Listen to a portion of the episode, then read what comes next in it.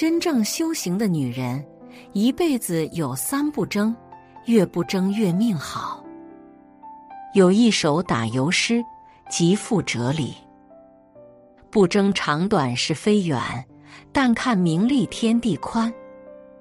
劝君莫装烦恼事，日子越过越心欢。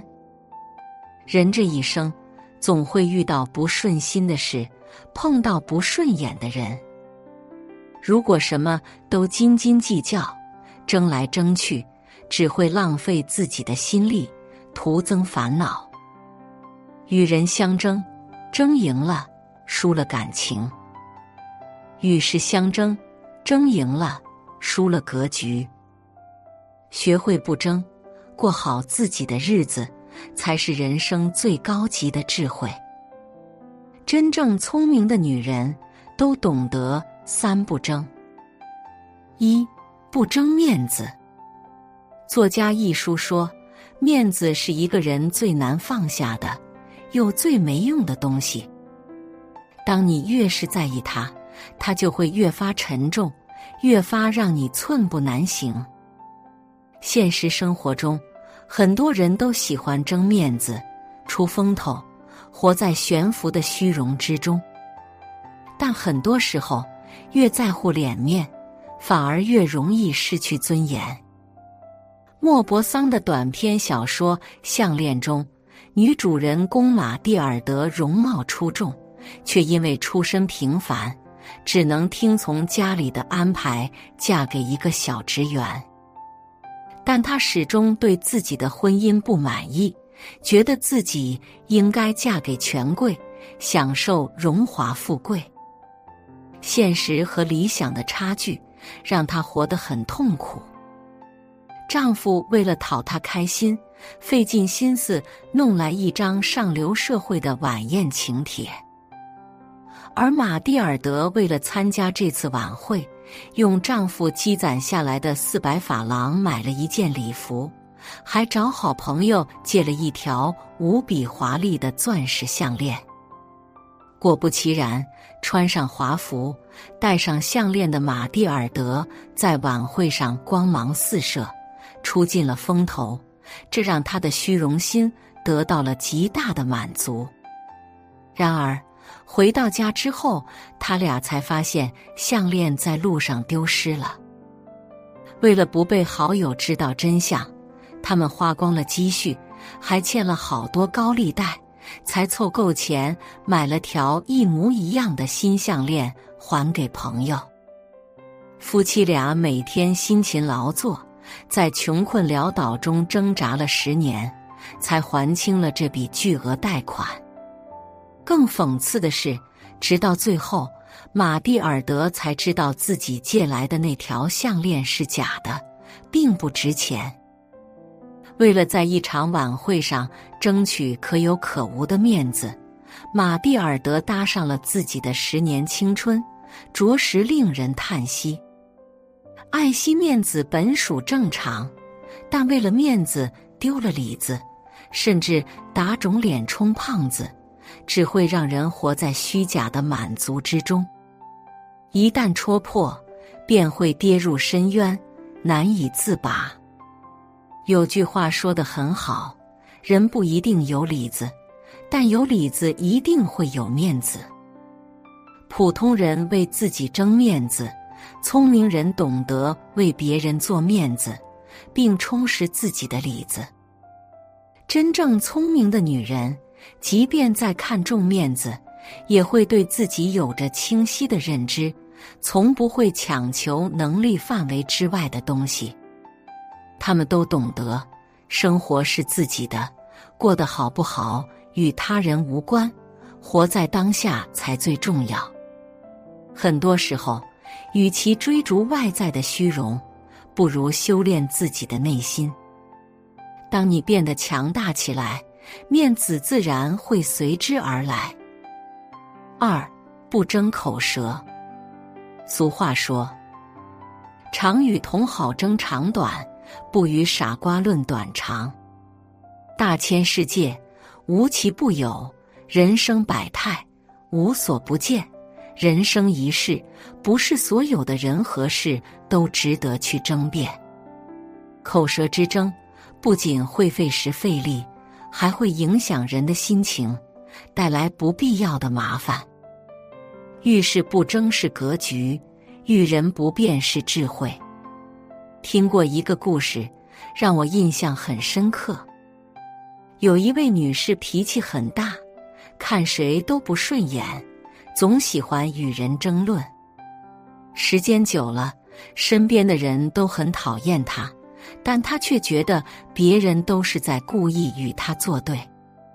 无奈之下，他去请教一位禅师：与人相处的秘密是什么？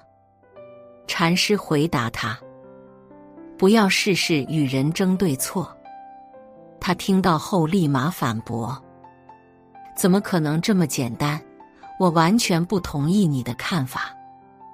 禅师看了看他，平静的回答：“你是对的。”然后笑着低下头，不再理会那位女士。总有些人，不论什么事都喜欢与人争论一番，最后陷入到各种纷争之中。口舌上的争斗，只会带给人一时的快感。看起来赢了，实则失去的更多。真正强大的人和谁都不争，因为他们不屑与任何人争。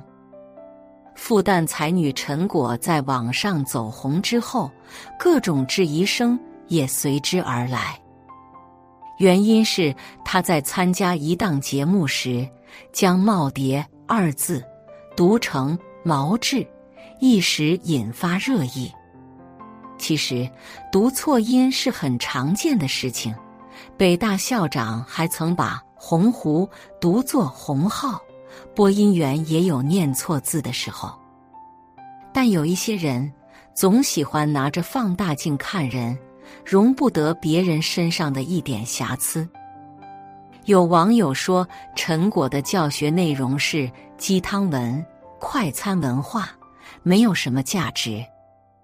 面对各种谩骂和嘲讽，陈果并没有回应，只是慢慢在网上沉寂。他在沉默之中回归正常生活，在三尺讲台之上继续授课教书，守好自己的一方天地。陈果说：“喧闹任其喧闹，我自风情万种，与世无争。人的一生。”避免不了各种争论与纷扰，学会不争不吵不炫耀，就是做人最大的智慧。真正聪明的女人，从不会活在别人的嘴里，而是听从自己内心的真实声音。多一点宽容，多一点淡然，生活自然会多一份喜悦，多一份幸福。三不争得失。知乎上有个问题：你做过最后悔的事情是什么？有个高赞回答说：太过在乎得失，明知道已经失去的东西，却还是不愿放弃，最后耽误了自己。人这一生经历的越多，就越发现很多事情是不由人掌控的，得到的。好好珍惜，失去的坦然面对。心中没有挂碍，处处都会是风景。最近读《从前的优雅》一书时，被盛爱仪的故事深深打动。盛爱仪生于一九零零年，父亲盛宣怀被誉为中国实业之父，富甲天下。作为家里的掌上明珠。盛爱仪从小跟着父母出入上流社会，看尽世间繁华。他知书达理，才华横溢，年轻时可谓是风光无限。后来，盛爱仪家道日渐中落，母亲也离开了人世，只剩他孑然一身。一九三二年，盛爱仪用自己获得的遗产五十万银两。在上海建造了远东第一乐府、百乐门舞厅，成为中国第一个涉足娱乐业的女实业家。可惜，由于经营不善，舞厅开业没多久就转让给了他人。而转让之后的舞厅，正好赶上了上海舞业的兴起，舞厅的生意也变得火爆起来。百乐门舞厅成为了当时最豪华、最热闹的娱乐场所之一。有人说，盛爱仪建造舞厅只是为他人做嫁衣。盛爱仪听后也只是淡然的笑笑，没有丝毫羡慕。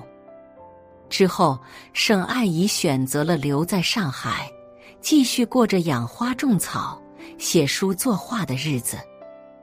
然而，厄运并没有放过她。有一年，盛爱仪的财产和房子全部被没收，丈夫和儿子被送到乡下劳动。他也被迫住进了化粪池旁的汽车间里，四周臭气熏天。亲友来探望盛爱仪时，看到她的处境，都忍不住流下泪来。但盛爱仪却表现得很平和，还反过来安慰亲友，让他们看开一些。她每天把汽车间打扫得干干净净，把自己收拾得清爽利落。闲来无事时，还是和以前一样，看看书，写写字，活得云淡风轻。面对人生的得与失，盛爱仪不争不比不怨，接受命运的一切安排，优雅从容的走完了自己传奇的一生。盛爱仪的人生经历，让人想起杨绛的一段话。上苍不会让所有幸福集中到某个人身上。得到爱情未必拥有金钱，拥有金钱未必得到快乐。得到快乐未必拥有健康，拥有健康未必一切都会如愿以偿。保持知足常乐的心态，才是淬炼心智、净化心灵的最佳途径。在人生的每一次得与失之中，把握好当下，珍惜已有的，看淡失去的，就是一个女人最顶级的活法。看过一句话，很有道理：人生的高度，不在于你看清了多少事，而在于看清了多少事。遇事不争，是一种豁达，也是一种智慧。不争面子，身心不累；不争口舌，远离是非；不争得失，知足常乐。当你心中的负担越来越少，前行的步伐就会越来越轻。点个赞吧！愿你与人无争，与世无求，做一个聪明的女人，活出自己最好的模样。写作是一种修行，渡人渡己。如果是有缘人，无需打赏，点赞分享即可。种下智慧种子，助人助己，福德无量。